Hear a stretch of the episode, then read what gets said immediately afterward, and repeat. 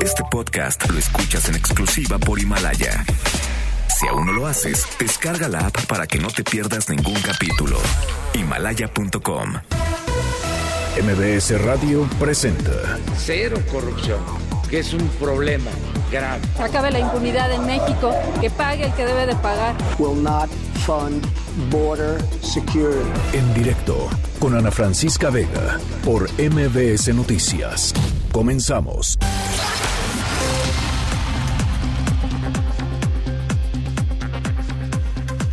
Son las 5 de la tarde en punto. ¿Cómo están? Me da muchísimo gusto que me acompañen aquí en directo a través de MBS Noticias. Yo soy Ana Francisca Vega. Hoy es viernes 6 de diciembre de 2019. Nuestros aplausos de viernes porque llegamos y porque nos lo merecemos. Me parecen muy bien. Nuestras redes sociales, ya saben, siempre abiertas para que podamos platicar. Arroba Ana F. Vega en Twitter, Ana Francisca Vega Oficial en Facebook. También nos pueden eh, seguir en MBS Noticias en todas las plataformas de redes sociales. Y nuestro programa completito en vivo de lunes a viernes de 5 a 7 está en nuestra página web que es mbsnoticias.com. Ahí nos podemos eh, ver y escuchar. Y aquí en cabina los leo con muchísimo gusto todas las tardes en nuestro número de WhatsApp. Ahí les va, 5543 77 1025. Va de nuevo. 5543 77 1025. Hoy programa de viernes, tenemos muchísimas cosas, así es que como ven, sí vamos arrancando. En directo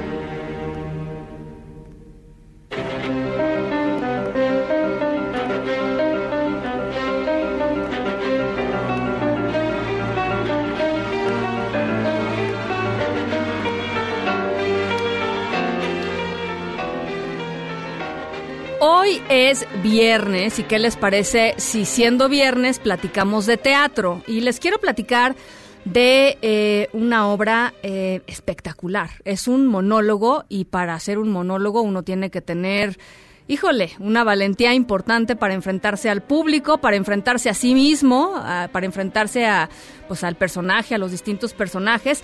Y hoy vamos a platicar eh, sobre Novecento. Es una obra que está ahora en, en cartelera, está en el Teatro Milán y está eh, con Benny Barra, que está con nosotros en la línea. ¿Cómo estás, Benny? Me da mucho gusto saludarte. A mí también, la verdad es que muchísimo gusto. Desde hace mucho tiempo tenía ganas de, conocerte, de platicar contigo, de presumirte un poquito de lo que estoy haciendo hoy en día con este monólogo de Novecento ahí en el Milán. Oye, Benny, ah, yo la verdad tenía ganas de conocerte como desde los siete años, ¿eh? Pues yo más... Fan, ay, fan. Ya que, estamos en, ¿Eh? ya que estamos en la hora de las metas, quiero decirte que mis mañanas ya no son las mismas. Ay, mi Son Benny, muy bueno. tristes y aburridas, pero bueno. bueno, este, pero aquí andamos, aquí andamos. Me da mucho gusto oírte. Estoy muy contenta. Igualmente, pues la verdad estoy muy contenta, sí, y Eso. contenta de platicar contigo y, y contenta de, pues, de que nos hables de esta, de esta obra que debe ser un reto. Hijo, yo no sé qué es pararte en un escenario una hora y media a, a- a, pues literal desnudarte, ¿no? Enfrente de- del- público. tal cual eh, lo que requiere un monólogo, como bien lo puntualizas, es mucha transparencia. Eh, tienes que subirte a ese escenario mm, durante esa hora y media y, pues a- obviamente con la capa de este gran texto de Alessandro Barico, que es un tremendo escritor italiano. Eh, Novecento pues me, me cuida, me lleva, eh, empieza, es una cosa muy loca, empieza eh, la primera frase y de repente, ¡pum!, empiezo como a, como a despegar, a despegar, a despegar. Y, eh, y cuando ya me di cuenta, eso ya así de poderoso y está así de bien hilado. Las ideas, las imágenes, las emociones, la narrativa de Rico a través de este uno pianista del océano, el pianista que nace en 1900 a bordo del Virginia en un barco de vapor Sí, sí. que andaba por lo general yendo arriba y abajo eh, sobre el Atlántico. Y Tim Tooney, quien es el narrador de la, de la historia, se sube al barco como trompetista de la banda de jazz que tocaba ahí en el salón de baile de primera clase y se encuentra con este personaje que a la hora de tocar el piano no, da, no solamente es de un virtuosismo abrumador, sino que también hay, hay una cuestión medio de Harry Potter, pues de, de quimia, de, de, de, magia pura, que, que encanta a propios de extraños. Y encima de eso, lo más extraño de nuestro personaje es que Novecento nunca se baja del Virginian, literal, no pone un solo pie abajo del barco. Vive ahí toda su vida, entonces el por qué, pues bueno, hay que ir al teatro para que les cuente eh, me ha salvado a mí la vida estos días, es, un, realmente un cuento muy muy enternecedor, muy muy muy divertido y, eh, y de la mano de Mauricio García Rosano, quien es mi director, eh, quien me dirigió también en El Hombre de la Mancha, pues eh, eh, tenemos un proyecto muy muy bonito y la verdad sí estoy bien orgulloso y por eso no bien presumido. Eso. Oye, ¿y cómo fue explorar los distintos personajes? O sea, ¿cuál, a ver, ¿cuál te gusta más? Novecento, ¿no?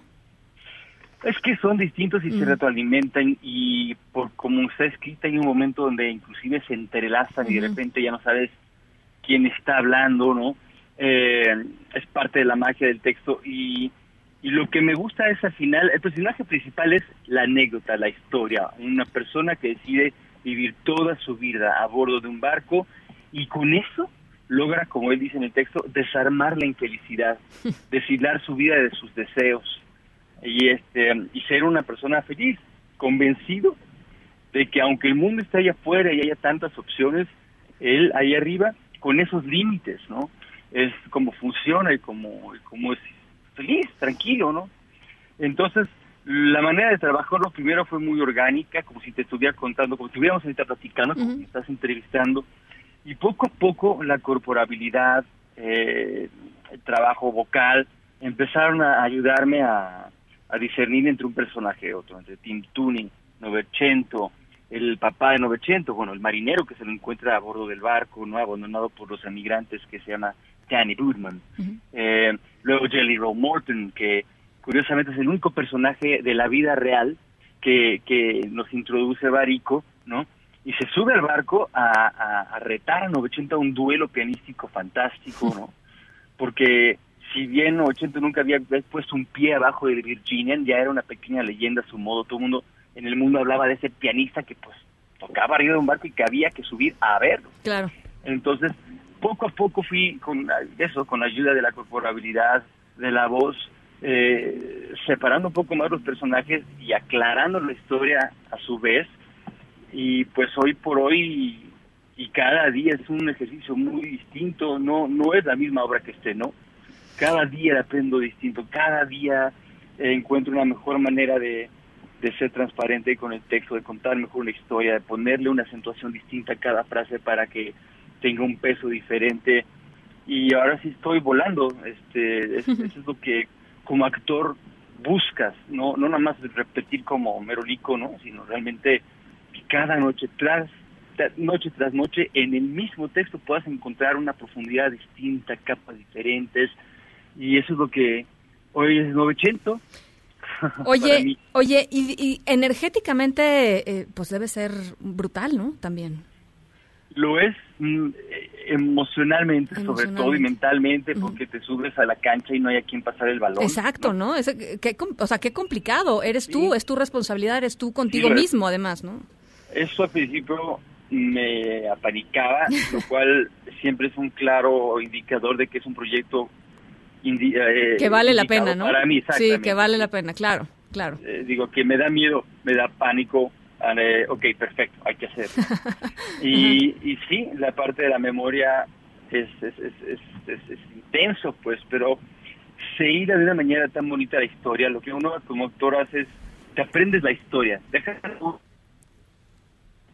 y si se acompañan de la corporabilidad, una cosa jala a la otra, pero claro. la historia es donde tienes que ser siempre claro, yo antes de salir tengo mis, mis rituales, ¿no? Hago mis, mis saludos al sol, ¿no? eh, mis, mis, este, mi, mi, tecito de jengibre, ya sabes. Pero justo antes de salir, siempre me recuerdo, cuéntales la historia. Claro. quita quita ah, el ego, ¿no? El ego de, de, de, de ah, mírenme, soy Ben Ibarra, Sí. quiero que vean, Sí, sí, soy buen actor, que también sé actuar aparte de cantar y bailar y ya sabrás, ¿no? Que, que toda esa parte que es necesaria también como un motor emocional para el actor, pero la, la, las mejores funciones las logro cuando desaparezco. Sí, Cuando eres, un, es- eres simplemente un, un vehículo para, para la transmisión de la obra. ¿no? Un- Correcto. Esa- esa- ok. Oye, dime una cosa, Benny. eh, tú trabajaste también en la música, ¿no? Correcto, es, hay varios elementos musicales. Ujú. Eh, cuando Novecento toca, eh, hay un gran músico que se llama Pablo Chemor que nos ayudó con esos momentitos. Realmente son muy mágicos porque Mauricio García Lozano, nuestro director, eh, a, a diferencia de otras versiones donde sí se ve a Novecento siendo un gran virtuoso, aquí decidimos que lo que, que quiera, su música iba más allá del virtuosismo. Entonces, Pablo Chemor generó unas atmósferas bastante abstractas, raras, ¿no? Eh, que es lo que pasa cuando, cuando, cuando escuchamos a, nuestro querido Novecento tocar. Luego hay momentos de una infinita realidad, ¿no? De realismo sónico, ¿no? Los muelles, que aparte fuimos muy cuidadosos en escoger sonidos de época, porque son varias épocas. El, el, el muelle de 1900 es distinto al muelle de 1927, por Claro, ejemplo, ¿no? claro, claro, claro. El barco va eh, evolucionando, a veces es como un barco más, más viejo, más de madera, más de vapor, ¿no? Y conforme va avanzando la obra, el barco, y son burradas que si no te las cuento a lo mejor no las, no, no las, no las disiernes, No, pero es parte de la transición, ¿no? Ajá. Es parte de la el transición. barco cambia, se vuelve más mecánico, ¿no? Y encima de todo eso, eh, decidimos eh, abrazar el mundo de, de las radionovelas. Entonces hay momentos donde a base de, de eso, ¿no? Por ejemplo, dice Jelly Roll se sentó al piano, dejó el whisky y se oye ¿no? Que, que suenan los hielitos. Encendió un cigarro, suena como se enciende el fósforo, ¿no? Y se puso a tocar, yo qué sé, ¿no? Y así como, es- como esos detallitos de radionovela para, para ayudarnos a, a, contar, a contar mejor la historia, hay muchos. Lo hicimos en un ambiente surround, de, o no sé cómo decirlo, porque no es como un surround per se, porque puse 17 bocinas por todo el Teatro Milán. Pues básicamente sí, ¿no? Más, Pues sí, es que es como un surround. Y al mismo tiempo, pues también muy, em, puse bocinas en el techo, ¿no? Para los candelabros del cuarto de, de- de- de baile, para las gaviotas, yo qué sé, para lo que se me ocurriera. ¿no? Ujú. Y, em, y afortunadamente sí, la gente que, que lo ha visto, que lo ha vivido, eh, se sube al barco conmigo. Dice, en repetidas ocasiones me dicen, es que te subes al barco, estás ahí contigo, pasan cosas, ¿no? Eh, la eliminación del gran Víctor Zapatero, con quien ya tengo varios proyectos eh, de haber trabajado, como obviamente El Hombre de la Mancha. Y, y- y tienen que ir, tienen que ir a verme porque quedan cuatro Ya que semanas. ya eso es, lo, acabar. eso es lo que iba a decir, este, hasta el 29 de diciembre, o sea, ya, ¿no? Hay que, hay que, ahora tienes dos, dos funciones diarias, es, es- Mm, t- algo así, mira. Tremendo. La historia es que toda la temporada de septiembre, octubre y noviembre tuve funciones martes, miércoles y jueves. Esas funciones siguen igual, que son horarios de las 8.45. Y a partir de hoy arranco ya horarios de verano. 900 no, no se ha aprobado en fin de semana. Vamos a ver cómo nos va con dos funciones los viernes, una a las 7 y una a las 9. El sábado una a las 6 y otra a las 8. Y el domingo una a las 5 y una a las 7. Entonces creo que hay horarios para todos. Gustos, yo sé que es diciembre, sé que estoy en la Juárez, sé que es complicado el tráfico de Sembrino, pero... Pero vale la pero pena, sí, pero vale la pena. salgan antes, váyanse a relajar. Les sí, sí, prometo sí. Que, que por lo menos esa hora de 20 que van a estar conmigo, van a ver la vida desde otra perspectiva que tanto bien nos hace hoy en día. Y si no les gusta, les regreso su dinero. Ah, no, no creo, no creo, Benny. Oye, este, te, te, te deseamos, bueno, to- te- tienes todo el éxito del mundo. Te deseamos que estas últimas semanas sean, eh, sean padrísimas. Eh, en nuestras redes sociales, por supuesto, vamos a dejar todos los datos este, que nos acabas de dar para que puedan ver las funciones. Y, y a nosotros ya nos las antojaste muchísimo, así es que nosotros sí te vamos a caer. Yo te voy a Por caer. favor, por favor, les ¿Eh? va a gustar mucho y, y a mí me, me da un enorme placer conocerte en persona y, eh, y contarte este cuento. Te mando un abrazo, Benny. Igualmente, cuídense mucho a todos. Muchísimas gracias. Ahí está Ben Ibarra. No puedo creer que hable con Ben Ibarra. O sea, de verdad, o sea, era mi crush infantil, infantil adolescente. Este, bueno, pues ahí está. Esa es de las cosas que de pronto trae esta profesión, ¿no? Te acerca a gente que siempre has admirado, que siempre has querido. Bueno, pues ahí está Ben Ibarra con su obra Novecento en el Teatro Milán, dirección de Mauricio García Lozano. Funciones hasta el 29 de diciembre y, y ya lo vieron. Este, y no te rías de mí, Michael. Vámonos a otras cosas. Noticias en directo. Bueno, pues eh, noticias. El Ayuntamiento de Cuernavaca, allá en Morelos, se rindió homenaje de cuerpo presente a Juan David Juárez López. El encargado de despacho de la Secretaría de Seguridad Pública, el encargado de la seguridad de, Cuernavaca, fue ejecutado ayer en la noche por sujetos armados. Él había asumido el cargo apenas en agosto pasado. Hacemos contacto contigo, Edmundo Salgado, allá en Cuernavaca. ¿Cómo estás? ¿Cómo está el ambiente? Platícanos qué se sabe de, pues, de estos sujetos que ejecutaron al secretario. Hola, ¿qué tal? Muy buenas tardes, Ana Francisca. Te saludo con mucho gusto desde el estado de Morelos. Así es, comentarte que se llevó a cabo esta tarde el homenaje de cuerpo presente de quien fue asesinado la noche de ayer jueves, el secretario de Seguridad Pública de Cuernavaca, Juan David Juárez López. Esto luego de que fuera eh, pues eh, víctima de un atentado con seis disparos de arma de fuego por la espalda ayer anoche cuando se encontraba comiendo tacos eh, a unas cuadras de su domicilio ubicado en la colonia Teopanzolco.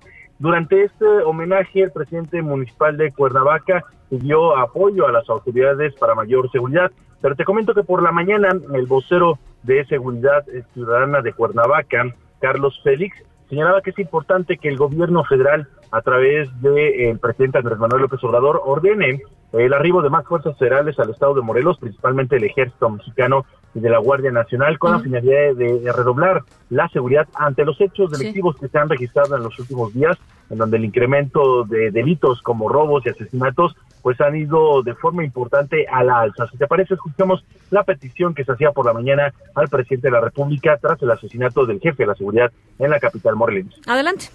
Somos una sociedad que quiere salir adelante y por eso he estado convocando al gobernador para que nos sentemos él y yo, no subalternos. Que me disculpe Pablo Ojeda, que me disculpe el señor José Manuel Sanz. Es momento de ponernos a trabajar todos.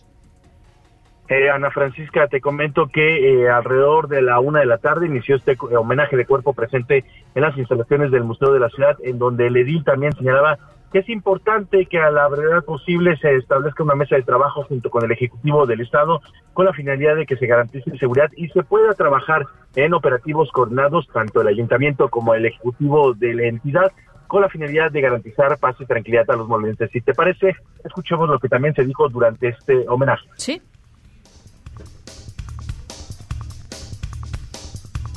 No, eh, Edmundo, creo que no tenemos este, no tenemos este audio, eh, pero si nos quieres seguir eh, eh, contando qué fue lo que sucedió, ¿nos puedes eh, terminar de narrar?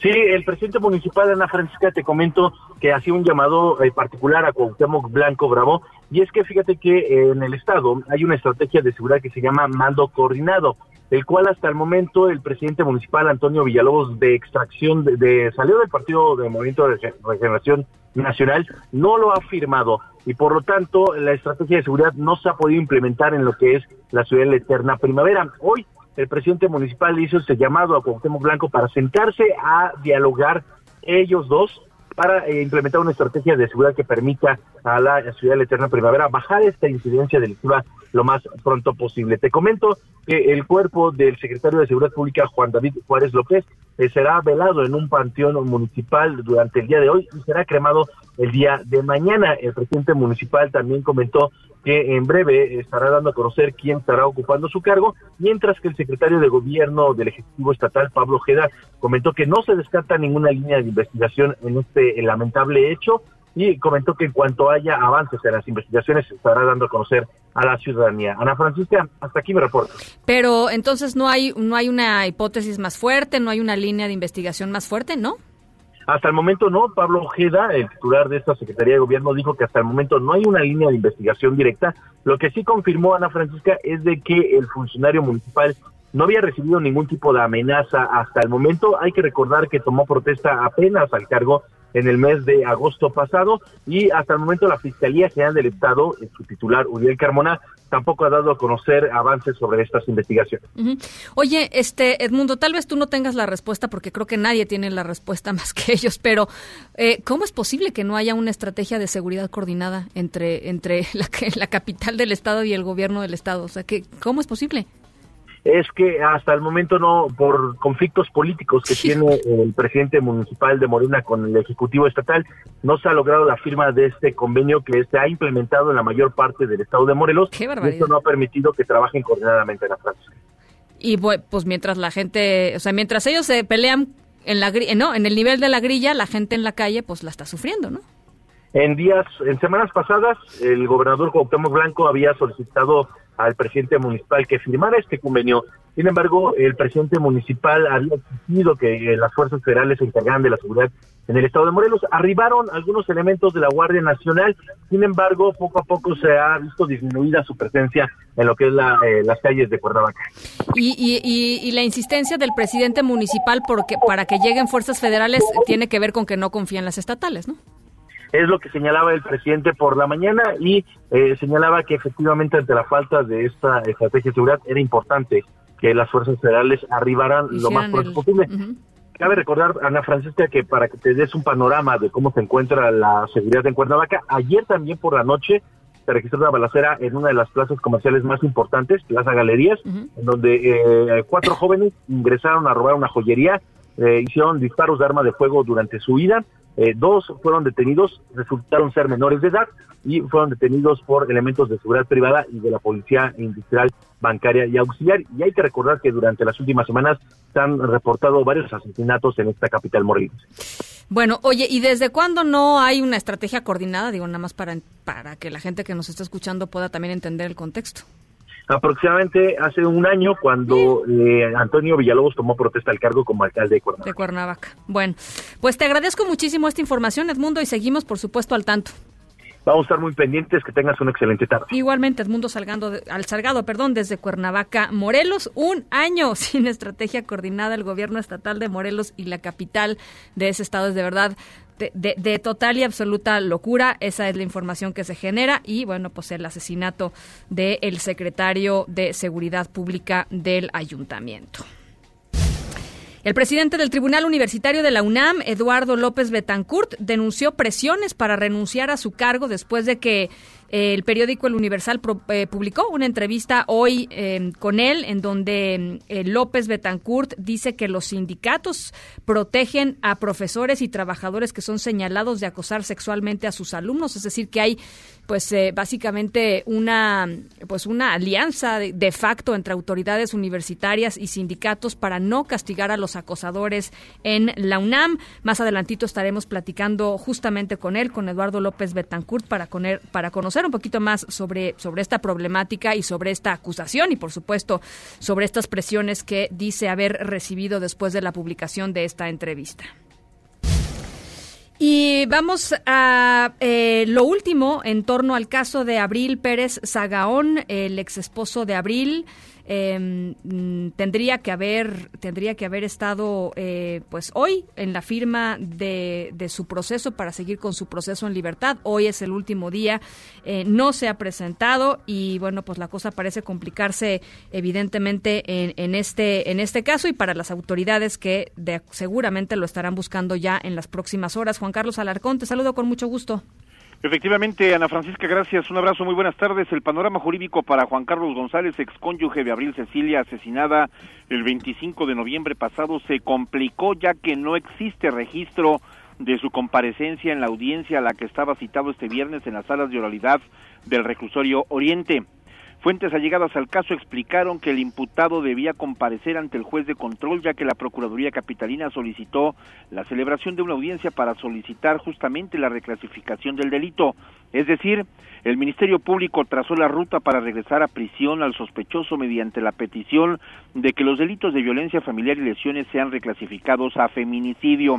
Esto como delito continuado por los datos de prueba que recabó la Procuraduría en torno a la posible implicación del procesado en los hechos acontecidos la noche del 25 de noviembre en la colonia del Carmen, alcaldía Coyoacán.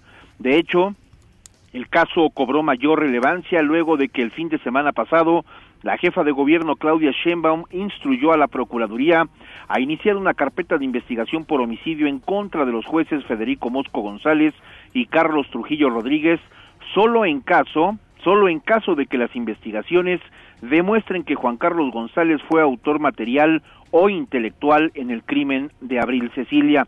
Sin embargo, el imputado tiene la posibilidad de justificar su inasistencia a esta audiencia por lo que deberá hacerlo a través de un escrito en el que exponga los motivos por los que incumplió. De no hacerlo este mismo viernes, la Procuraduría General de Justicia de la Ciudad de México estará en condiciones de solicitar mediante audiencia, es decir, en una audiencia próxima, la revocación de la medida cautelar. En consecuencia, Ana Francisca, la acción jurídica recaería directamente en la anulación de la libertad condicional de la que goza actualmente, ya que tampoco hay registro de asistencia a la unidad de medidas cautelares en la colonia Doctores, donde está obligado a asistir por mandato del juez de control. No hacerlo, señalaron las fuentes consultadas, también abriría la puerta a que el juzgador ordene su reaprensión por incumplimiento a la citada medida cautelar. Ana Francisca, el reporte que tengo. Te agradezco mucho, Juan Carlos. Un abrazo. Buenas tardes. Gracias, muy buenas tardes. Organizaciones eh, feministas se reúnen en la Glorieta de Insurgentes en la Ciudad de México para una nueva manifestación eh, contra la violencia de género. En esta ocasión protestan eh, evidentemente por la por la agenda que han venido protestando los últimos meses. Eh, hoy la saca también a la calle todo el asunto de los jugadores de la de la selección sub 17 del Club América que en un video seguramente lo recordarán ustedes se burlaron del performance Un violador en tu camino. Y también salen a las calles hoy por el caso de Laura Karen Espíndola y la revictimización de Karen después de que mm, había sido reportada como desaparecida eh, después de tomar un taxi y después se difundió un video en donde se demostró que no la habían secuestrado y bueno, pues se le vino literalmente eh, el mundo encima, las redes sociales y una cantidad de críticas importantes. Bueno, pues las, las chicas, las feministas hoy salen hoy a las calles diciendo no a la revictimización de Laura Karen Espíndola.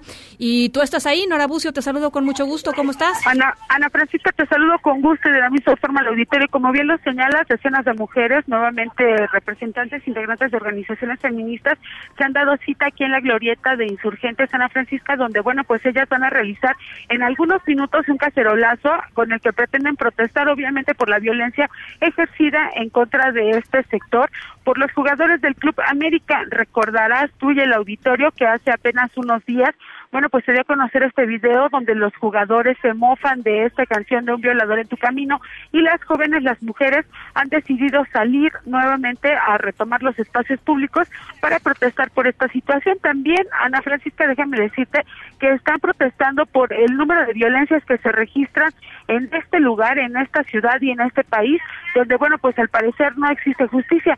Pero si me lo permites, primero escuchamos a Genoveva Alemán. Ella es una de las integrantes de este, eh, bueno, pues grupo de mujeres que se da cita aquí en la glorieta de insurgentes. Vamos a escucharla. Adelante, Nora. Eh, sin duda alguna es importante respaldar eh, el movimiento de mujeres que se está dando en nuestro país. las demandas son sumamente válidas y sobre todo por el contexto real de violencia que vivimos las mujeres en nuestro país, que no es mentira, que es una realidad, ¿no? El miedo, el acoso, el hostigamiento que viven miles de mujeres tiene que tener un alto y sin duda alguna estos son mecanismos, herramientas que ayudan ¿no? a visibilizar y bueno, pues en este sentido, te comenta Ana Francisca que las jóvenes, las mujeres que están aquí reunidas en la glorieta de insurgentes, lo que van a realizar es un cacerolazo, van a protestar con ruido por esta situación, pero posteriormente van a realizar este performance que hicieron en el Zócalo de la Ciudad de México y se replicó en la mayoría de las plazas públicas de los estados. Ellas ya empiezan a dejar escuchar su voz, Ana Francisca, y bueno, pues lo que están exigiendo es que los hombres respeten obviamente esta condición de ser mujer, que no se burlen de esta lucha que sostienen. Y también, bueno, pues si me lo permites, escuchamos a Magali Terrazas. Ella es integrante de la organización Rosas Rojas, hablar sobre este esta acción que están realizando el día de hoy. Adelante, sí. Bueno, a causa de la violencia simbólica que manifestaron eh, muchos, eh, algunos miembros del Club América de la Sub-17, pero eso como en el contexto también de violencia simbólica que vivimos las mujeres que nos, decimos, nos declaramos y nos reivindicamos feministas en las redes sociales y también en los medios de comunicación a través de eh, la criminalización hacia la protesta de, de las mujeres feministas.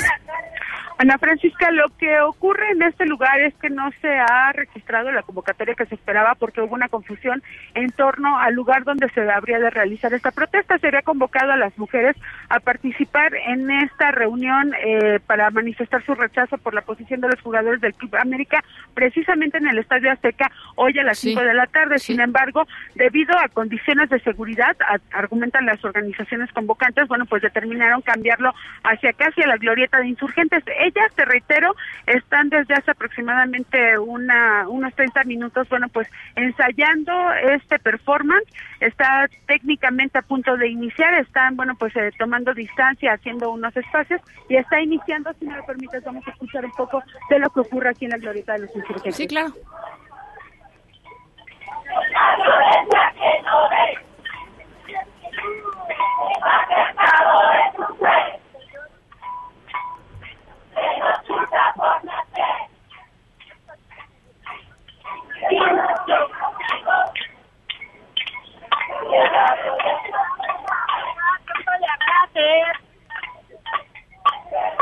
Esta Francisca pues está acompañado obviamente de eh, estas cacerolas para marcar también una parte de la lucha social que se ha dado en Centroamérica en torno a esta búsqueda de la justicia, la equidad y el respeto hacia las mujeres. Así es que bueno, pues hay un buen número de personas concentradas aquí en la glorieta de insurgentes y pues las jóvenes están realizando en este momento este performance eh, con el objetivo, bueno, pues de concientizar a la sociedad en general y por supuesto también para protestar por esta burla que hicieron los integrantes del Club América y que hasta ahora, aseguran ellas, no les ha sido resarcido de la manera adecuada con una disculpa eh, que, bueno, pues eh, señale y también desagravia a quienes han sido víctimas de la violencia feminicida. Ana Francisca. Te agradezco mucho, Nora, y regresamos contigo en un ratito, ¿te parece? Seguimos pendientes. Muy buenas tardes. Un abrazo. Oigan, eh, ¿a quién creen que se encontró el presidente López Obrador en el aeropuerto? hay amor, hay amor, hay amor. Con Cepillín eh, se lo encontró en el Aeropuerto Internacional de la Ciudad de México, iba a Villahermosa, Tabasco, y mientras estaba esperando en la fila del aeropuerto, el presidente le dio pues un largo, largo abrazo a Cepillín, eh, que iba acompañado, por cierto, de su hijo, se tomaron una foto, en fin, pero vamos a escuchar cómo fue este encuentro y qué le dijo el presidente a Cepillín. Una foto, una foto, una foto. Te quiero mucho yo también, pero mucho, mucho, ¿viste? Sí, sí, sí, sí, sí. Y muchas gracias por lo que tú siempre has hecho, ¿viste? Y por nosotros. Que vaya muy bien. Señor presidente. Señor presidente. Mucho gusto, mucho gusto, señor. Mucho gusto. bueno, pues ahí tienen ustedes, ahí tienen ustedes entre el te quiero mucho y muchas gracias por lo que has hecho por nosotros. Es lo que dice el presidente López Obrador a Cepillín. Oigan, antes de irnos a la pausa, eh, ¿van? ¿Qué les parece? Si, si a través de en directo se van al teatro a ver a Benny Ibarra. Son tres boletos dobles para Novecento de Benny Ibarra. Este, ¿qué será que nos puedan... ¿Qué les decimos? Nada, que nomás que nos hablen al WhatsApp. Los primeros tres, ¿no? Que lleguen a nuestro WhatsApp 5543 77 1025. Super bar con nosotros, la verdad. 5543 77 1025. Nuestro productor ya se puso exigente. A ver, va, una canción Karime López, está bien, se puso exigente. Eh, una canción de Benny Ibarra, la que les guste, este, nos la mandan a nuestro número de WhatsApp y las primeras tres personas que nos llamen se van a ver la obra de teatro de Benny Ibarra, Novecento, ahí al Teatro Milán. Dos pases dobles no se lo pueden perder. Son las últimas semanas ya de esta de esta sensacional obra y por supuesto pues con pues con Benny Ibarra. Las 5 con 34 vamos a la pausa y regresamos con más nos gustaría que pensaras en qué momento supiste que necesitabas un seguro de auto. ¿Fue acaso cuando escuchaste esto? ¿Y cuándo pensaste en un seguro de hogar? ¿Fue cuando recibiste las llaves de tu nueva casa? ¿Y cuál fue el sonido que te dijo que necesitabas un seguro de vida? Seguros Banorte. Seguro de auto, de hogar y de vida. Banorte no está para que lo ames, está para asegurar lo que amas de la vida. Aplica restricciones, términos, condiciones, aviso de privacidad y requisitos de contratación en banorte.com. En directo con Ana Francisca Vega por MBS Noticias. En un momento regresamos. Este podcast lo escuchas en exclusiva por Himalaya. Continúas escuchando en directo con Ana Francisca Vega por MBS Noticias. Bueno, ya les platicaba al inicio del programa, eh, muy, eh, pues muy interesante, muy importante lo que eh, la información que emerge de la Universidad Nacional Autónoma de México esta mañana. El presidente del Tribunal Universitario de la UNAM, Eduardo López Betancourt, eh, denuncia que recibió presiones para renunciar. ¿Por qué? Bueno, el Universal, el periódico El Universal, publicó una entrevista con Eduardo López en donde el presidente del Tribunal Universitario dice que organismos sindicales, que autoridades, digamos, de la universidad, protegen a maestros y a trabajadores que acosan sexualmente a sus alumnas. A raíz de esto, dice Eduardo López Betancourt, eh, hay presiones por parte de la oficina de la abogada general eh, para renunciar a su cargo y él está con nosotros en la línea de en directo. Yo le agradezco mucho. Eduardo, ¿cómo está? Buenas tardes. Muchas gracias, muy buenas tardes. Gusto saludarle. Igualmente, Eduardo, pues, eh, ¿por qué no nos platica un poquito de qué se tratan estas presiones? ¿Cómo, cómo, cómo fueron comunicadas a usted? Bueno, mire, un poco el antecedente. Adelante. Hace un año tomé posesión de este cargo. Debo decirle que no existe para ocuparlo ninguna designación de autoridad, es un derecho propio del decano de la Facultad de Derecho, el más antiguo profesor, que en este caso soy precisamente. En ese sentido, al llegar al tribunal me encuentro con un tribunal desbastado, haga de cuenta usted que había pasado por un huracán, aquello en condiciones patéticas, sin salas, sin lugares de audiencia, en fin, todo un desorden, no nos reunimos sus componentes, no hay pues condiciones, 120 metros cuadrados es ridículo. Desde entonces hablé con el rector de la universidad, Enrique Graue, que lo considero una persona capaz, preparada, y le dije, no es posible que la universidad enseñe los juicios orales y el respeto a la persona acusada y darle garantías a quien denuncie, en este caso alumnos acosados, etcétera, y no tengamos condiciones. Me prometió, aseguró que haría cambios, es más, acudía a varias en varias sesiones a la Dirección General de Obras, íbamos a pasarnos a esta increíble torre que le dieron a la universidad en Tlatelolco en dos pisos, todo iba caminando, pero me tomaron el pelo, realmente al final solo me engañaron, no hubo ningún cambio, porque todo el tribunal lo maneja la oficina del abogado general, lo cual es absurdo, se convierte en juez y parte. Quien acusa es el abogado general y quien resuelve es el abogado general, pues resulta ridículo. O sea, tendría que ser total y absolutamente autónomo, ¿no?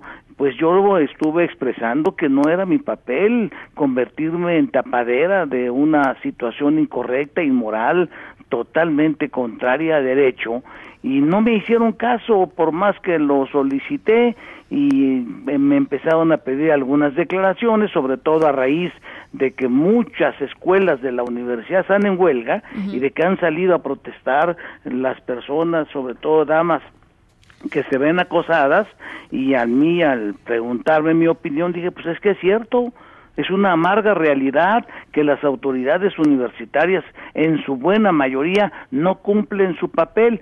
¿Por qué salen los alumnos a protestar? Pues porque el director de la institución, su cuerpo directivo, no apoyan a las personas que presentan sus quejas, no existe la intención de castigar a profesores verdaderamente criminales, le puedo decir, porque algunos inclusive están relacionados con violaciones, con ah, actos indignos para un docente como es el abuso sexual, tocamientos, en fin, se ha dado una verdadera eh, anarquía en las instituciones educativas de la UNAM y ante mis declaraciones, eh, sobre todo la que como usted señala el día de ayer en el Universal, eh, ya recibí las amenazas de la doctora González Contró muy claras, precisas.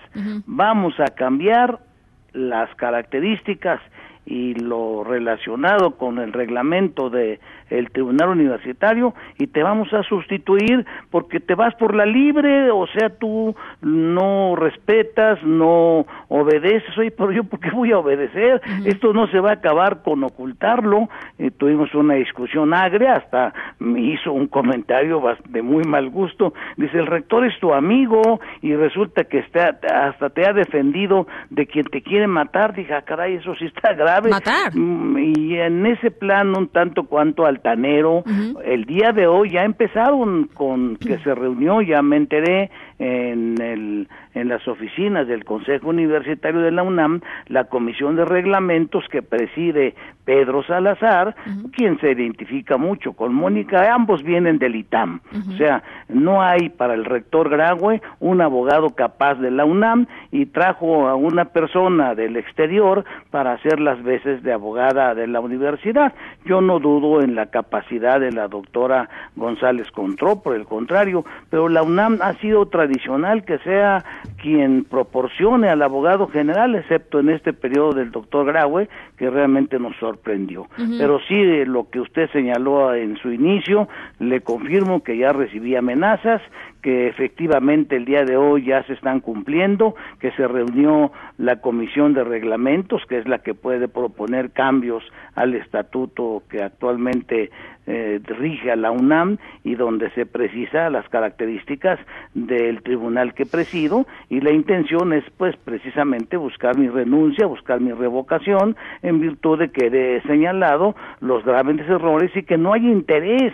Eso es lo que más grave puede ser señalado, que no hay el interés de la autoridad por cambiar. Me han dicho algunos directores, esto es cíclico, esto ya pasará. Ahorita ya estamos en vacaciones, las clases se reanudan hasta febrero y no pasó nada en la universidad, lo cual es dramático porque la situación no tiene paralelo, ha crecido en forma impactante y la impunidad es precisamente lo que más debemos de criticar y ante ello, bueno, pues tenemos que estar alertas para que esto no solo sea un acto esporádico, ya es indispensable que los profesores respeten a los alumnos y sobre todo que no se den esos fenómenos que son vergonzantes para una institución. Presumimos que ocupamos un alto rango, un alto nivel mundial de universidades, pero aquí en casa mantenemos una situación verdaderamente lamentable por lo que respeta a la calidad y a los derechos de cada uno de los estudiantes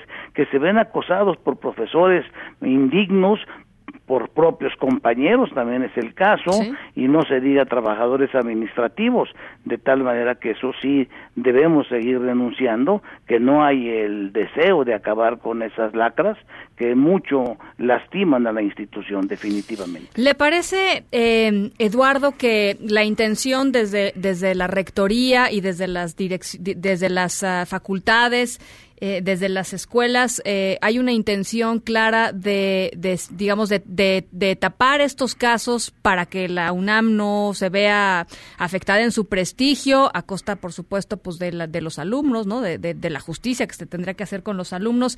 ¿Le parece que son omisos o cómplices o las dos? Ambas cosas, fíjese que eso es lo más grave. En mucho las altas autoridades de la universidad que merecen mi respeto, le insisto mucho, tengo una muy buena opinión del rector, me parece una persona capaz, pero prefieren soslayar el asunto, prefieren no atacarlo, mantener autoridades indignas y esto es lo que no es nada sano. Pienso que en ese alto nivel hay una actitud de indiferencia, así la puedo yo subrayar y en ciertos lugares complicidad. Algunos directores de escuela saben perfectamente, reciben denuncia y lo que hacen al recibir una denuncia de acoso es persuadir al alumno. Lo que yo he dicho siempre debe guardarse en secreto el nombre de quien denuncia, no para que en un momento dado no aparezca un expediente, pero que no se exhiba antes. Los estudiantes dicen, no, pues fulana de tal ya denunció al maestro Mengano. Y a veces coincide con que ese maestro Mengano es un maestro facilitador de calificaciones altas, es lo que le denominan los estudiantes maestro barco, y tiene algunos adictos, tiene personas que están con él, alumnos, y se crea un ambiente de tensión en el que el bullying Eso es cotidiano, o sea, la persona que denuncia inmediatamente es eh, señalada, eh, no está acorde, dice, oye, no aguantas nada, nomás te dijo que fueras a tomar un café, no te afectó, en fin, situaciones que no dejan de ser sino como bien lo señaló, en el ámbito de la complicidad. O sea, se presentan ambas situaciones, la indiferencia y la complicidad. Oiga, eh, aquí en, eh, em, eh, en el programa platicamos con el rector Graue, ahora que, estaba en la, en, la búsqueda de, su reelección, y nos decía que, porque yo, yo le saqué el tema, y nos decía que una de las, de las partes importantes de su plataforma para los próximos años era precisamente atacar el acoso sexual y, y todos los problemas que tenían en la UNAM eh, con respecto a este, a este tema. por lo que me está usted diciendo, pues no hay voluntad hoy de hacerlo y no confía en que el, eh, que rector Graue eh, pues tome cartas en el asunto, ¿no? Yo estuve con él al día siguiente que tomó posesión porque mi nivel es el ámbito judicial de la universidad, manejo todo lo relacionado con lo que es la impartición de justicia universitaria y al día siguiente estuve con él y lo único que me dijo, no, es que esto hay que manejarlo con cuidado, los medios escandalizan mucho, hacen más grande el problema y yo quisiera manejarlo con todo cuidado y me comentó, voy a crear una comisión de género. Le dije, no, rector, pues que una comisión es para que se pierda eh, el interés y mm, todo se maneje en lo oscurito, no, tenemos que hacer que el tribunal funcione, que el tribunal realmente llame a cuentas a los malos es que ahí aparece el sindicato, ya ves que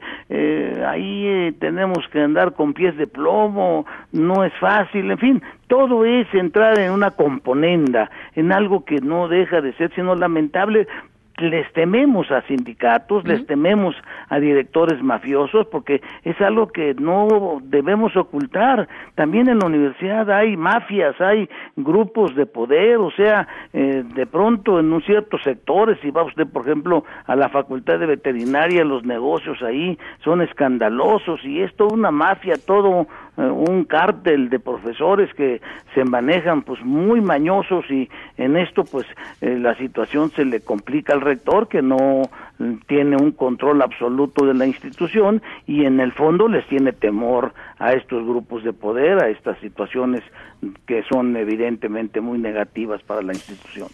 Bien, eh, pues eh, yo le agradezco muchísimo, eh, Eduardo López Betancourt, presidente del Tribunal Universitario de la UNAM, estos minutos para, para, para en directo para MBS Noticias. Vamos a estar muy, muy pendientes de, cómo se vaya desarrollando esta información y, y, por supuesto, pues los micrófonos abiertos siempre. Muchas gracias. Bueno, pues hasta el día de hoy, bien me señaló, presidente del tribunal. A lo mejor ya el lunes ya desaparece en mi cargo o me sustituyen, pero ah, sin el cargo será será para mí un privilegio poder hablar con usted. Le mando un abrazo, Eduardo. Muchas gracias, hasta luego. Muchas gracias, son las 5 con 48. En directo.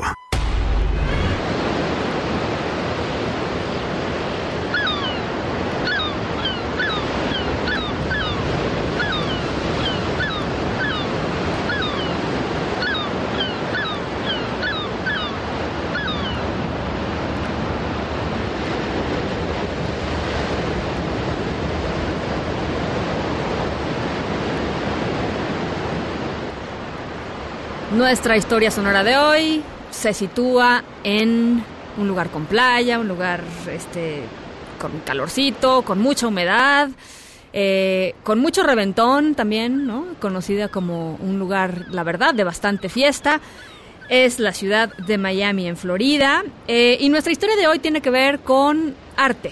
Em, en, una, en un ratito más les voy les voy platicando de qué es. Hay gente que dice que sí es arte, hay gente que dice que no es arte.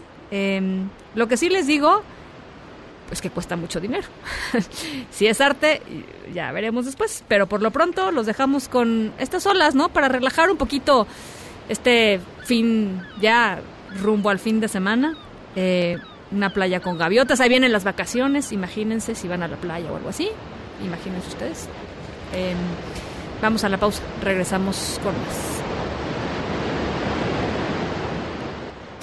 En directo con Ana Francisca Vega por MBS Noticias. En un momento regresamos. Este podcast lo escuchas en exclusiva por Himalaya. Continúas escuchando en directo con Ana Francisca Vega por MBS Noticias. Finanzas personales con Ana María Rosas.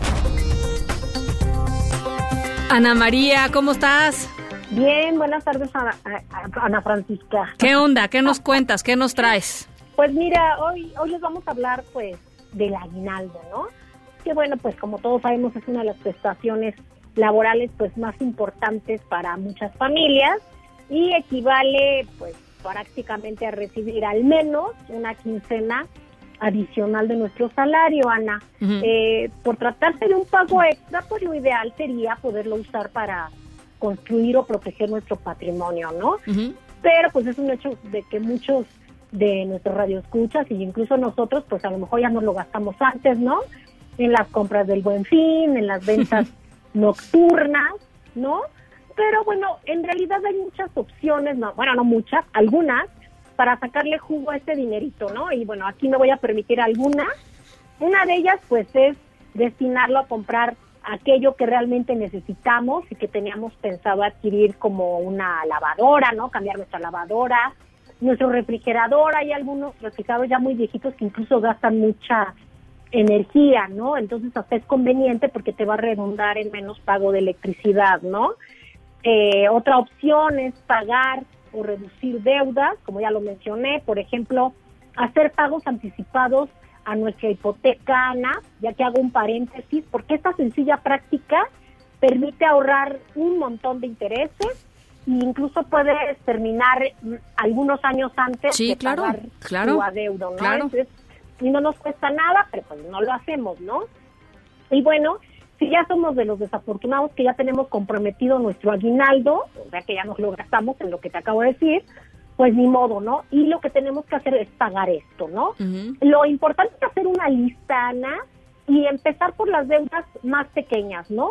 Eh, por ejemplo, la de la tarjeta de la tienda departamental, esto para liberar flujo de efectivo, ¿no? Y así sucesivamente, eh, eh, al final dejas el pago de, porque finalmente esos son pagos fijos, ¿no? El, crédito de nómina, si ya lo tienes, ya ves que yo los odio, pero bueno, ¿no? y si nuestro radio escuchas o, o, tú, alguno, pues son de los afortunados que, que pueden ahorrar, háganlo, ¿no? Ya hemos hablado en este espacio mucho de invertir en los CETES directos, ¿no? Cuya inversión podemos iniciar con poquito dinero.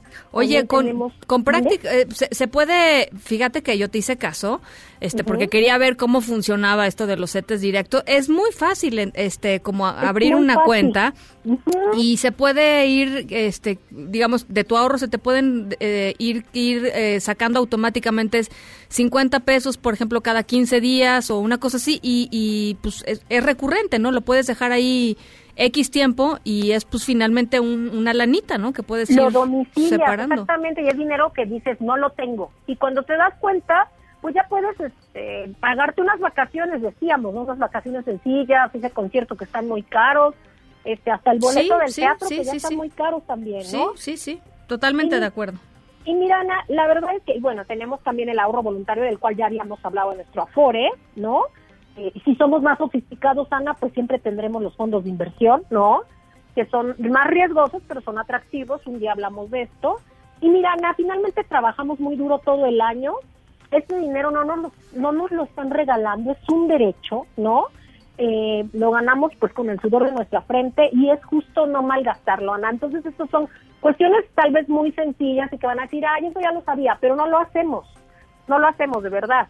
¿no? Estoy de acuerdo en fiestas, en regalos, en los Reyes Magos, hay que ayudarle a los Reyes Magos, a Santa Claus.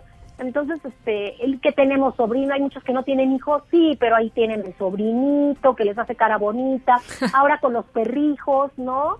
Entonces, pero yo creo que podemos este, tratar de hacer un, un esfuerzo y, y, como te digo, pues no malgastar este dinero y si tenemos créditos, pues hay que pagarlos, el crédito del, del coche. Sí, vale la pena. Mira, tal vez te duela cuando recibas tu aguinaldo, eh, este, eh, eh, invertirlo, yo diría, invertirlo en pagar alguna deuda, pero el resto del año lo vas a agradecer, creo, ¿no? Claro, los que, los que tenemos seguros, es, es, lo pagas el seguro y ya te quedas súper tranquilo, ¿no? estoy También de acuerdo, estoy de acuerdo. un gran uso, Ana. Estoy de acuerdo. Pues te agradezco mucho, Ana María. Gracias, buenas tardes, feliz fin de semana. Te mando, te mando un abrazo, gracias. Igualmente, bye.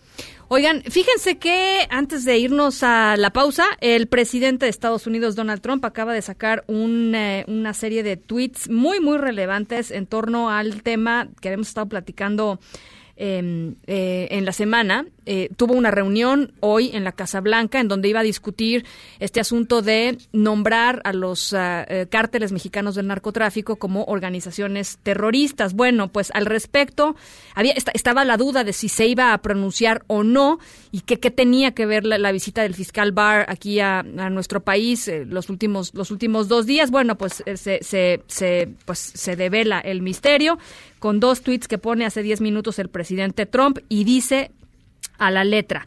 Se ha completado ya todo el trabajo necesario para declarar organizaciones terroristas a los cárteles mexicanos. Legalmente, estamos listos para hacerlo. Sin embargo, a pedido de un hombre que me cae bien y respeto y que ha trabajado también con nosotros, el presidente Andrés Manuel López Obrador, esperaremos temporalmente esta designación e intensificaremos nuestros esfuerzos conjuntos para tratar de manera decisiva con estas viciosas y crecientes organizaciones. Así es que, pues ahí está. Eh, ¿Qué prometió a cambio al gobierno mexicano? Yo creo que esa es la siguiente pregunta que hay que hacer. Por lo pronto, el presidente Trump decidió frenar esta declaratoria de los cárteles mexicanos como organizaciones terroristas y vamos a estar, pues, por supuesto, analizando y, preguntándonos y preguntándole a los expertos qué significa y qué habrá eh, pues prometido el, el, gobierno mexicano para que esto se parara, ¿no? Para que esto que no querían se parara. Son las 5 con 58 8. Vamos a la pausa, ¿sí? Vamos a la pausa y regresamos. En un momento continuamos en directo con Ana Francisca Vega. Este podcast lo escuchas en exclusiva por Himalaya. Continúas escuchando en directo con Ana Francisca Vega por MBS Noticias.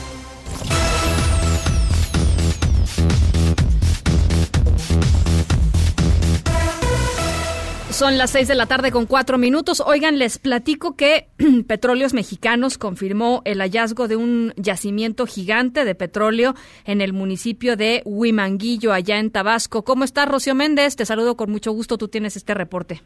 ¿Qué tal, Ana? Efectivamente, así fue recibido el presidente Andrés Manuel López Obrador, que el día de hoy comienza este recorrido para verificar cómo van estas metas de impulsar la producción de crudo y asimismo observar pues toda la rehabilitación de lo que significa tanto el campo en tierra como las plataformas petroleras que existen en el Golfo de México. Le dieron esta noticia.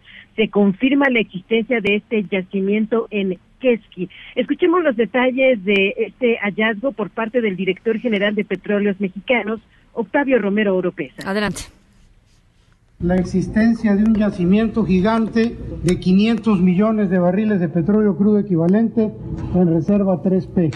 Esto nos llevará a desarrollar este campo de 34 kilómetros cuadrados para alcanzar una producción con 11 pozos de 69 mil barriles por día de aceite y 300 millones de pies cúbicos de gas en el próximo año y para el año 2021 alcanzar una producción de 110 mil barriles diarios y 410 millones de pies cúbicos de aceite y gas respectivamente. Petróleos Mexicanos precisó que desde 1987 el país no tenía un hallazgo de un enorme yacimiento como este. También Romero Oropesa destacó, Ana, que en los primeros 12 meses el gobierno está desarrollando otros tres nuevos campos en Tabasco. Se trata de Civics en Jalpa de Méndez, Valeriana en el municipio de Centro y Chocol en el municipio de Comalcalco. Hay que destacar que al recibir esta noticia el presidente López Obrador pidió a sus paisanos, porque finalmente esta es su tierra, que trataran de permitir el avance de estas obras, que ojalá no hubiera impedimentos ni obstáculos para que pueda desarrollarse este pozo. Vamos a escucharlo. Decirle a mis paisanos de esta región que nos ayuden para que no se detengan los trabajos, que se piense que si Keski y todos estos campos producen petróleo, el beneficio es para el pueblo, no para minorías rapaces, ni nacionales ni extranjeras. Petróleo es del pueblo. Por eso que todos ayudemos para rescatar a Pemex y rescatar a nuestra gran nación. El pozo exploratorio Keski 1, Ana, tiene un potencial de 7.500 barriles diarios de crudo. Es el reporte al momento. Te agradezco mucho, Rocío. Hasta pronto. Un abrazo. Son las seis con siete. Vamos a la pausa, ¿les parece? Regresamos con más. En un momento continuamos en directo con Ana Francisca Vega. Este podcast lo escuchas en exclusiva por Himalaya. Una voz con transparencia. Una voz objetiva. Una voz plural. Una voz plural. Esto es En Directo con Ana Francisca Vega. En directo, MBS Noticias. Son las 6 de la tarde con 14 minutos. Gracias por seguir con nosotros aquí en directo a través de MBS Noticias. Yo soy Ana Francisca Vega y hoy es viernes 6 de diciembre de 2019. Nuestros aplausos, nuestras fanfarrias. Llegamos al viernes, ahí viene el fin de semana. Por lo pronto estamos aquí con mucha información todavía y saludos como siempre a nuestros amigos de Torreón, Coahuila, que nos escuchan a través de Q 91.1 y de Zacatecas a través de Sonido Estrella 89.9. También a todos los que nos ven y nos escuchan a través de nuestra página web mbsnoticias.com. Ahí está nuestro streaming en vivo de lunes a viernes, de 5 a 7. Eh, ahí, ahí nos podemos también encontrar y nuestro WhatsApp aquí en cabina para que nos platiquen qué tal va su viernes. 5543 77 1025. Va de nuevo 5543 77 1025. En un ratito más les digo quién ganó los pases, ¿no? Los pases dobles para ir a ver eh, Novecento de mm, la obra en la que en la que eh, sale Benny Ibarra, en la que actúa Benny Ibarra en el Teatro Milán, eh, pero ya tenemos ganadores, así es que bueno, pues en un ratito más se los comparto, les comparto los nombres. Eh, hay mucha información, vamos a estar eh, platicando sobre trabajadoras del hogar, cuántas personas se han inscrito al Instituto Mexicano del Seguro Social del universo de 2.4 millones de trabajadoras del hogar en México, qué es lo que está pasando con este, para mi gusto, importantísimo programa de, eh, del gobierno federal. Pero por lo pronto, ¿les parece si nos vamos al resumen? Noticias en directo. Bueno, Donald Trump, presidente de Estados Unidos, anunció a través de su cuenta de Twitter que, a petición del presidente Andrés Manuel López Obrador, va a suspender temporalmente la designación de cárteles mexicanos de la droga como organizaciones terroristas, algo que había estado en la agenda, algo a lo que se oponía el presidente Andrés Manuel López Obrador y el Estado mexicano. El presidente Trump dice que ya están listos, legalmente ya está listo el caso, pero que como una pues deferencia a una persona con la que había trabajado muy bien, a una persona a la que aprecia y una persona que, eh, pues sí, con la que ha trabajado adecuadamente, que es el presidente López Obrador. Se suspende temporalmente esta designación hasta, pues supongo, hasta nuevo aviso. Hay que ver, por supuesto, qué fue lo que prometió el gobierno de México eh, eh, a cambio de, esta de esta decisión del presidente Trump, pero por lo pronto hoy se da a conocer eso. Y Eduardo López Betancourt, presidente del Tribunal de la UNAM, reconoció aquí en directo que hay presiones para que renuncie a su cargo por denunciar la protección a profesores que están acusados de acoso sexual en, en la universidad. También nos reveló lo que le comentó el rector Enrique Graue cuando habló sobre estos problemas, sobre esta problemática del acoso sexual, de las violaciones y del encubrimiento de autoridades y de sindicato de la UNAM. Eh, un poquito eh, pues en el, trans, en el en el tiempo en el que Enrique Grau estaba eh, pues eh, recién recién reelecto como rector de la universidad. Yo estuve con él al día siguiente que tomó posesión y lo único que me dijo, no, es que esto hay que manejarlo con cuidado, los medios escandalizan mucho, hacen más grande el problema y yo quisiera manejarlo con todo cuidado. Y me comentó, voy a crear una comisión de género. Le dije, no, rector, pues una comisión es para que se pierda eh, el interés y todo se maneje en lo oscurito. No, tenemos que hacer que el tribunal funcione. Son las 6 con 18. En directo. Fregamos y fregamos y lo logramos. Por fin se aprobó el programa para que las trabajadoras del hogar tengamos seguro social. Inscríbanos ya. El reconocimiento de nuestros derechos laborales se ha logrado después de una larga lucha, señor presidente. Según INEGI, 2.4 millones de personas laboran como trabajadoras del hogar en México. Aproximadamente 99.2% carece de un contrato, 92% carece de seguridad social. Además, la gran mayoría de las personas trabajadoras del hogar viven en condiciones de marginación y pobreza, y muchas de ellas sufren discriminación y abuso. Por eso donamos este spot para ayudar a crear conciencia e información al público sobre el programa del IMSS. Bueno, eh, lo platicamos aquí en abril pasado, se arrancó este programa piloto para que eh, pues las trabajadoras del hogar, las personas trabajadoras del hogar fueran afiliadas al Instituto Mexicano del Seguro Social y que con eso pues de alguna manera se comenzara a resarcir esta deuda histórica del Estado mexicano, de la sociedad mexicana para pues estos millones de personas, 2.4 millones de personas que básicamente pues trabajan eh, y trabajan durísimo y trabajan sin derechos, sin acceso a la, sin poder ejercer su derecho a la salud, eh, muchas veces sin vacaciones, en condiciones eh, eh, tremendas, ¿no? de explotación.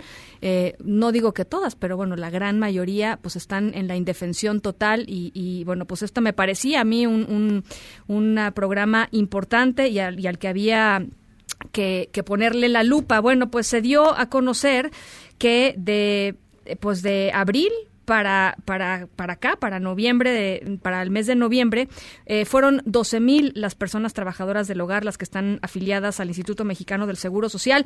Y en la línea de en directo está su director general, Zoe Robledo, para platicar sobre este tema. Zoe, ¿cómo estás? Me da mucho gusto saludarte. Hola Ana Francisca, qué gusto saludarte.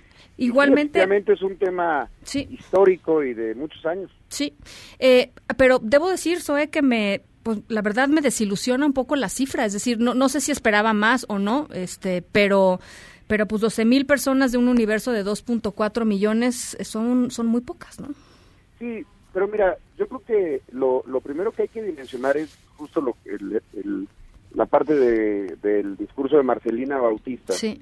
de los 2.4 millones de personas, los años que desde eh, que se estableció alguna modalidad, la, en 1997 la modalidad 32, para que te des una idea, eh, cuando se hicieron esas reformas al Seguro Social, hace ya más de 20 años, se había logrado el registro de 2.800 personas nada más.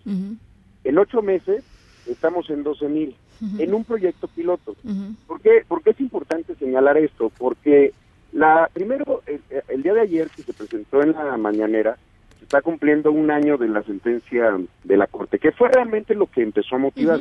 Mira, yo cuando fui senador con Marcelina varias veces lo intentamos, varias veces intentamos una firma del, eh, convenio. 189 de la OIT, eh, que se hicieran las reformas y no se había logrado. Fue hasta que fue la Corte que el 5 de diciembre genera la sentencia que declara inconstitucionalidad, la inconstitucionalidad de varios artículos de la Ley de Seguro Social, y discriminatorio, pues que no estuvieran registradas. Después de eso se mandata incluso este programa piloto. ¿Por qué es importante el piloto? Porque el tipo de trabajo eh, requiere de ir viendo la mejor manera de ir asegurando. Eh, es decir, es un aseguramiento responsabilidad de la empleadora o, o, el empleador que tiene que registrar y que va registrando a partir del salario y de los días que trabaja esa persona en su casa. Hay trabajadoras del hogar que son de tiempo completo, hay otras que son de las famosas entradas por salida o que trabajan con hay un fenómeno de multipatrón que supone un enorme complejidad. La verdad que no es un número menor. No, si lo comparas con los 2.4 millones, bueno, yo te lo digo, en, en, varios años no se va a alcanzar en los 2.4 No. millones de personas. No. Pero la clave es, uno, que se le pueda ir monitoreando. Dos, que podamos garantizar que el derecho se cumpla, que tengamos canales de denuncia y sobre todo la conciencia de las empleadoras, que es donde está la, la mayor responsabilidad.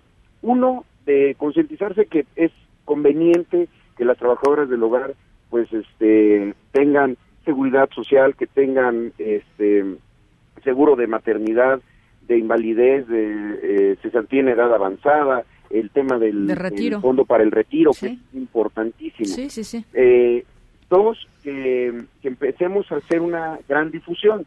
Y creo que ahí es donde la, el, el, el, el spot, la, el trabajo que se hizo con eh, Walden Kennedy, con la- el grupo de, la, eh, de, de Acción Social de la producción de Roma, con Patricia Familia, y luego con Marcelina y con toda la gente del Centro de Atención y Capacitación de Trabajadores del Hogar, pues este va a ser fundamental. Ahora sí que, que todo el mundo sepa que hay un nuevo derecho, que hay responsabilidad para las personas que, tienen, que, que, emplean a alguien que las ayuda en su casa, en el, en- en el trabajo del hogar, y que ahora pues este vayamos creciendo y vayamos monitoreando. El propio piloto nos ha servido muchísimo. ¿Qué han para- aprendido, Zoe? ¿Qué han aprendido? O sea, ¿qué, qué- cuáles son los aprendizajes, dirías tú, de este, de este piloto, estos primeros meses? Mira, yo creo que uno eh, era ver cuáles cosas de la anterior modalidad no funcionaron. Eh, desde cuestiones con el tema del, de- del pago mensual, que se pueda pagar solamente por la parte proporcional de cada uno de los empleadores. Claro. Eh, eh, también una cosa importante que estamos este, resolviendo, que una persona a la hora de hacer el registro de lo que le corresponde no tenga que esperar a que otras, este, otros empleadores lo hagan para que empiece A correr su- exactamente a, a- a la contabilidad de los días este, cotizados y, y demás. Creo que también lo tenemos que hacer mucho más sencillo a la hora de pago, que si bien se puede hacer por la página de internet o en cualquier eh, subdelegación del seguro, pero se puede hacer en línea, este, sea más intuitiva la, la página y, y- y- y lo va llevando a uno, digamos, por este, en, en el caso de que se atore por alguna eh, situación, este, se pueda Sí. solucionar de inmediato. Me, me sumo a ese comentario. O Sí, sea, es sí, que, sí, sí ha creo sido- que ha sido hay complicado. un reto, sí. Así es, y, es un reto tecnológico que también está acompañado pues de retos que, también van a tener que ver seguramente que dentro del plazo constitucional este, eh, podamos hacer adecuaciones a la, a la ley si es el si fuera necesario. El, el piloto incluso establece, el piloto de, eh, que, que mandata a la Corte establecía que tiene que terminar eh, 18 meses después de echado a andar, o sea, 18 meses después del primero de abril. Sin embargo, también eh, hay que recordar que recientemente la, la- el Poder Legislativo hizo modificaciones, con lo cual ya además es obligatorio, ya no tenemos que esperarnos al, al cumplimiento del, pa- del plazo para que sea eh, pasar de la, de la modalidad voluntaria al obligatorio. ¿Y eso cuándo va a suceder? Ya, ahora ya es obligatorio para las, las empleadoras que tengan que, que registrar. Pero no, Eh, y- pero ¿cuál es la sanción? O sea, no hay san... Bueno, lo- los canales de denuncia que se han establecido, eh, la verdad que le estamos apostando mucho por el tamaño del, del universo a la difusión primero, que la gente esté enterada, a que, se- a que estén resueltos todos los asuntos técnicos para que sea un registro eh, más sencillo, pero eh, y también le estamos apostando mucho a la conciencia, a la- a la- al hecho solidario de que Es lo justo, persona- es lo justo, eh, ¿no? Exacto, que es lo justo, que es la eh, y que es la ley. Entonces, eh, porque justo ayer lo comentábamos en la conferencia y el presidente López Obrador insistía mucho en eso, que sea un tema de solidaridad, de fraternidad, este, y que no no no sea a partir de la del temor de que alguien va a estar este, eh, eh, siguiendo o, o sancionando.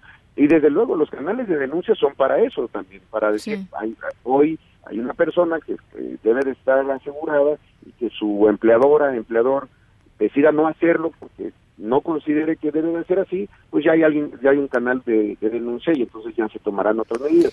Pues sí le estamos apostando mucho a eso, a que sea un momento eh, de, de un segmento de laboral que muchos años estuvo invisibilizado, marginado, eh, como mencionabas hace rato, con muchas veces casos de abuso, de unas cargas laborales terribles, eh, pues cuando no debe de ser eh, así. Y francamente, Zoe, digo, porque, a ver, hay que decirlo, eh, hacer esta afiliación cuesta, digamos, a, al hogar le va a costar, al empleador le va a costar un, un, dinero que quizá no tenía contemplado, pero también, pues, me parece que igual es tiempo de que en México nos demos cuenta del valor que significa el trabajo de, la de una trabajadora del hogar, ¿no? Este, llevamos, digo, históricamente eh, pagando pues, eh, sueldos eh, irrisorios que no son no se comparan a lo que pagan en otros países por este trabajo. Y, va a costar mucho que lleguemos a este nivel de conciencia pero creo que hay que empezar a pues hablar de esto y a, a, tomar los pasos necesarios incluso desde el estado con, con, más fuerza quizá. Totalmente porque es una de las cosas que ha arrojado el piloto que está interesante es por ejemplo INEGI en la encuesta nacional de eh, ocupación y empleo, dice que de los 2.4 millones de personas trabajadoras del hogar, 90% son mujeres y 76% son las mujeres que se han registrado en el, en el, en el programa piloto. Esto no significa, por lo menos así lo interpreto yo, no significa que estén mal los datos de INEGI, sino que está siendo mucho más eh, alta la presión de varones a la hora de reclamar el, el seguro, el, derecho. Este, el, derecho. Entonces, ese es un tema que nosotros tenemos que revisar.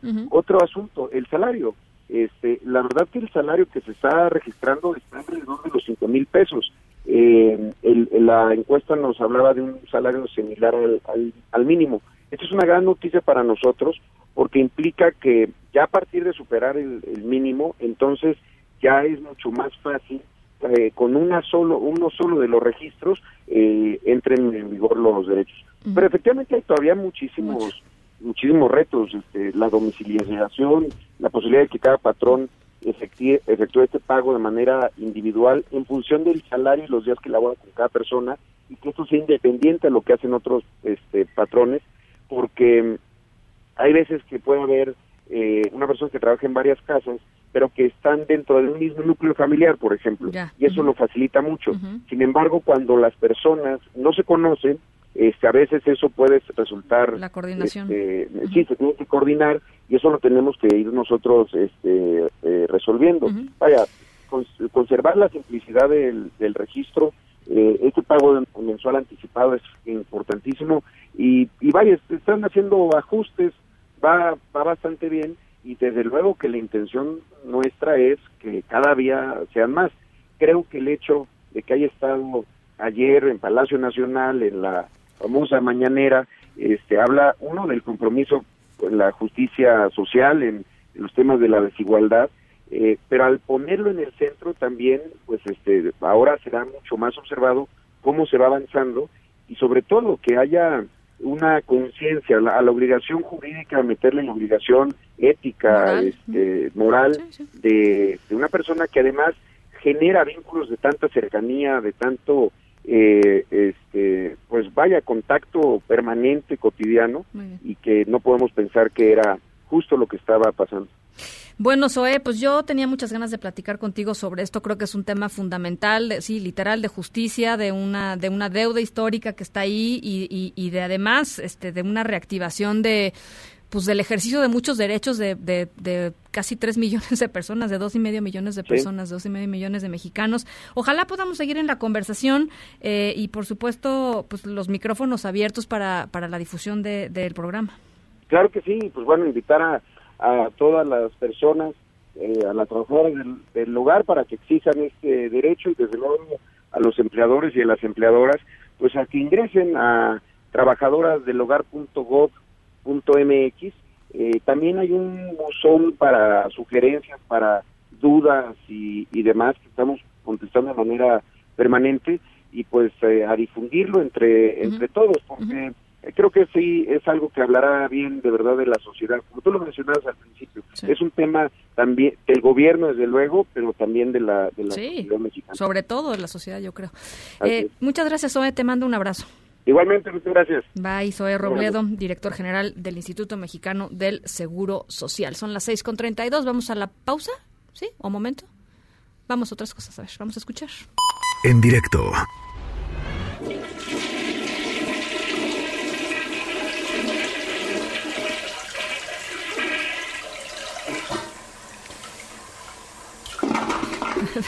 Bueno, claramente estamos escuchando un el sonido de un excusado. ¿Por qué? Bueno, pues porque les voy a contar algo que hizo em, uno de los artistas eh, vivos, conceptuales, modernos más cotizados del mundo. Se llama Mauricio Catelán. Eh, una de sus obras más famosas es un eh, inodoro de oro. No sé si lo han visto, seguro lo han visto por ahí. Em, un excusado de oro que en septiembre pasado fue arrancado de una pared del Palacio de Blenheim en Inglaterra. Se lo robaron, todavía no aparece. Bueno, pues ahora em, este artista eh, hizo algo un poco más pequeño. También tiene que ver con una pared, em, totalmente polémico. lo hizo en Miami. Eh, como dice nuestra historia sonora de hoy, y al ratito les platico de qué se trata y ustedes ya me dirán si creen que es arte o no es arte, ¿no? Yo creo que es una buena pregunta. Vamos a la pausa, a las 6.33, regresamos.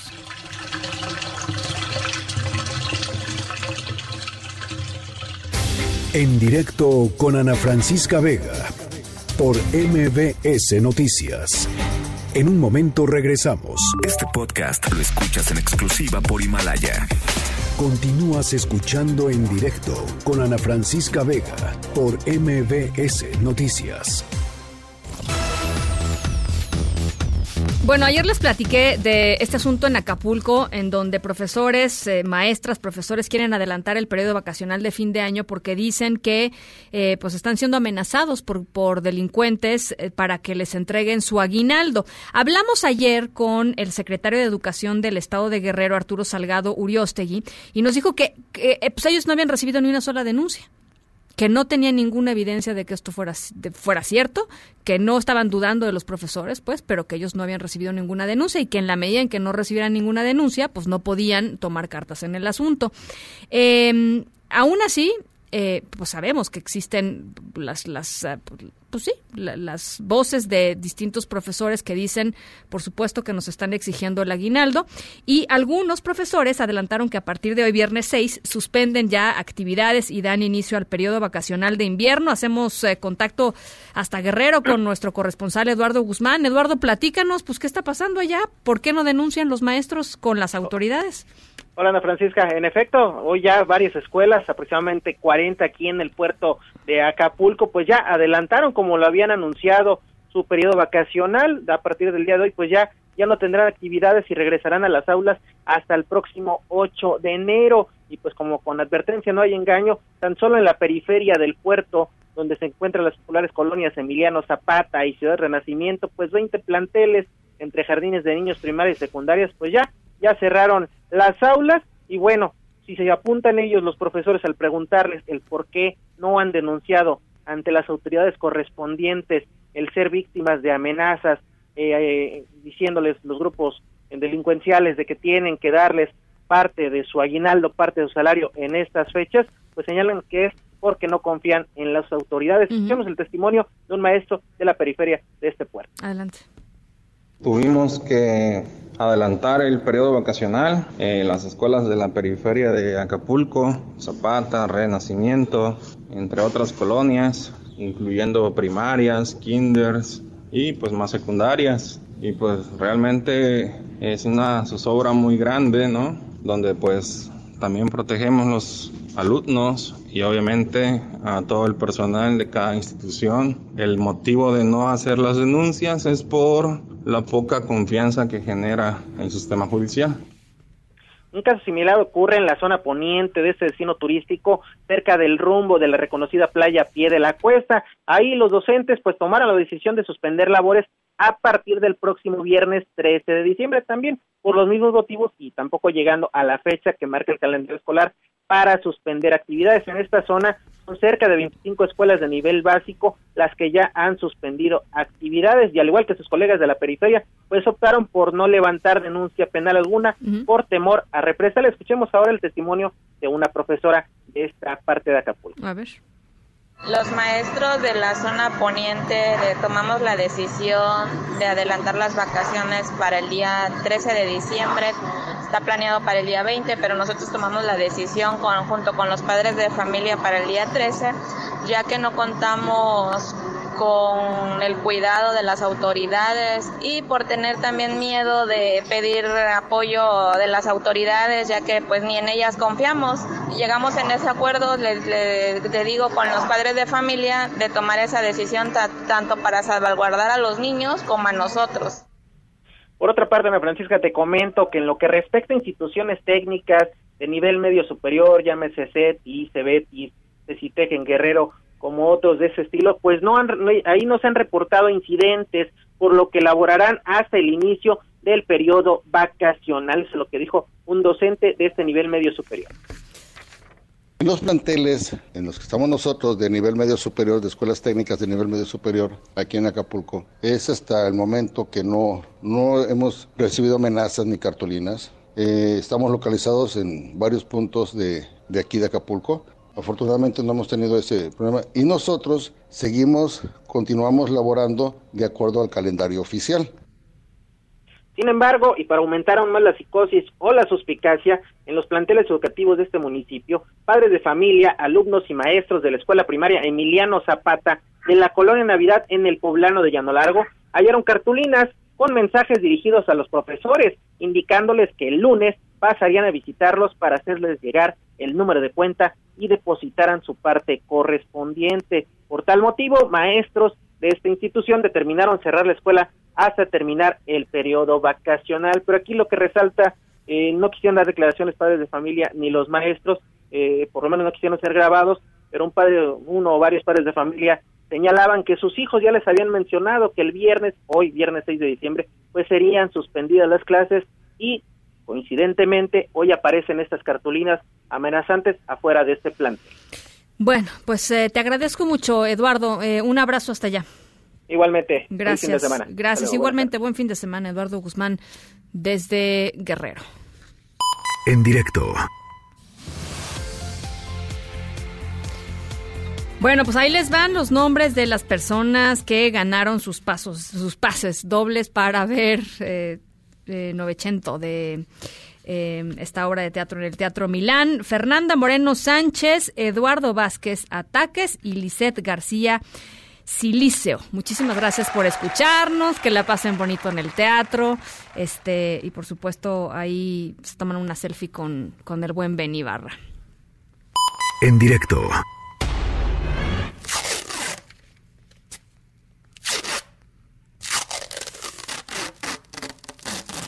estamos escuchando qué sonido más este más típico, ¿no? Este como la cinta canela, más o menos, la cinta adhesiva. Bueno, eh, eh, esto que escuchan es parte de la obra que, de las que les platico hoy. Un artista italiano usó cinta adhesiva para pegar algo. Eh, que vale mucho, mucho, mucho dinero. Si están creativos allá en casa, en sus coches, este, en el transporte público, eh, platíquenme qué creen que pegó este señor y díganme si ustedes creen que es arte. Por acá Jorge Andrés me dice, por supuesto que el inodoro, por supuesto que el inodoro eh, de oro es arte. Gracias por escucharnos, eh, Jorge Andrés. Eh, ahí les va lo que dice. Dice, por supuesto que es arte, siempre me recuerda. Ahí está Jorge Andrés, muchas gracias. ¿Vamos a una pausa? ¿Sí? Vamos a la pausa, regresamos con más. Ahorita les platico el final de nuestra historia sonora.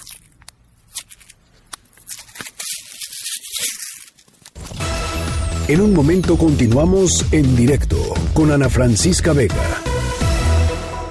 Este podcast lo escuchas en exclusiva por Himalaya. Continúas escuchando en directo con Ana Francisca Vega por MBS Noticias. El plátano es sensacional, tan sano y fácil de pelar, tan rico lleno de vitalidad. Caramba, qué bueno que está, no hay ninguna otra fruta igual, y a mí me gusta una bestialidad. Comiendo plátanos, qué fácil es ser tan grande como un oso. Para no quedarte enano, siempre así porque hace Bueno, pues ya para estas alturas seguramente le agarraron la onda de que este artista italiano, Mauricio Catalán, lo que pegó a la pared con una cinta, pues una cinta adhesiva, una cinta de, pues, de pegar, literalmente, es un plátano con una cinta de esas grises como para la mudanza. Eh, y con esta pieza, pues sorprendió a los visitantes de la Feria de Arte, una de las más importantes de Estados Unidos, la Art Basel, en Miami, Florida. Eh, la obra consiste en un plátano pegado a la pared con cinta adhesiva. Fue vendida en dos ocasiones por un precio de 120 mil dólares, es decir, 2 millones 300 mil pesos más o menos. La obra se llama Comedian, no es una obra única, por eso fue vendida dos veces, eh, y está a punto de ser eh, vendida nuevamente por 150 mil dólares, o sea, casi 3 millones de pesos. Eh, de acuerdo con un comunicado, el artista tuvo la idea por primera vez hace un año, la, la idea de pegar un plátano pues a la pared em, con cinta. suena chistoso, eh, porque dice que Catalán estaba pensando en una escultura con forma de plátano y cada vez que viajaba traía un plátano con él y lo colgaba en su habitación del hotel para encontrar inspiración. Hizo varios modelos, primero en resina, luego en bronce y luego en bronce pintado y finalmente volvió a la idea inicial de un plátano eh, verdadero. Em, así es que, pues, ¿qué te digo? Que les digo, el señor vendió tres plátanos verdaderos pegados a la pared y ahora pues este tiene unos, ¿qué será? Casi 500 mil dólares, ¿no? Por este asunto. Eh, y me dicen en redes que ellos creen que sí es, que sí es, que sí es arte. Este, en fin, muchas gracias por. ¿Nos da tiempo de leer llamaditas? Sí. Carlos dice, Ana, qué felicidad escucharte, siempre es un placer. Gracias, Carlos. Lisette, gracias, Ana, por los boletos que acabo de ganar. Al contrario, Lisette, gracias por escucharnos. Ojalá disfrutes muchísimo esta, esta obra. Ya nos contarás, ¿no? Cuéntanos, platícanos cuando vayas, qué tal te pareció. Gabriel dice, hola, ¿qué tal? Buenas noches, Ana, ¿cómo estás? Este mensaje es para saludarte y mencionarte que es muy bueno tu programa. Muchas gracias, Gabriel. Y René Setna nos dice, hola, Ana Francisca, eh, decir que Soy Robledo es un farsante con sus cifras. Esas 2.500 afiliaciones iniciales de las que habla seguramente son de empresas que ya estaban constituidas como prestadoras de servicios de limpieza, que venden sus servicios a otras empresas.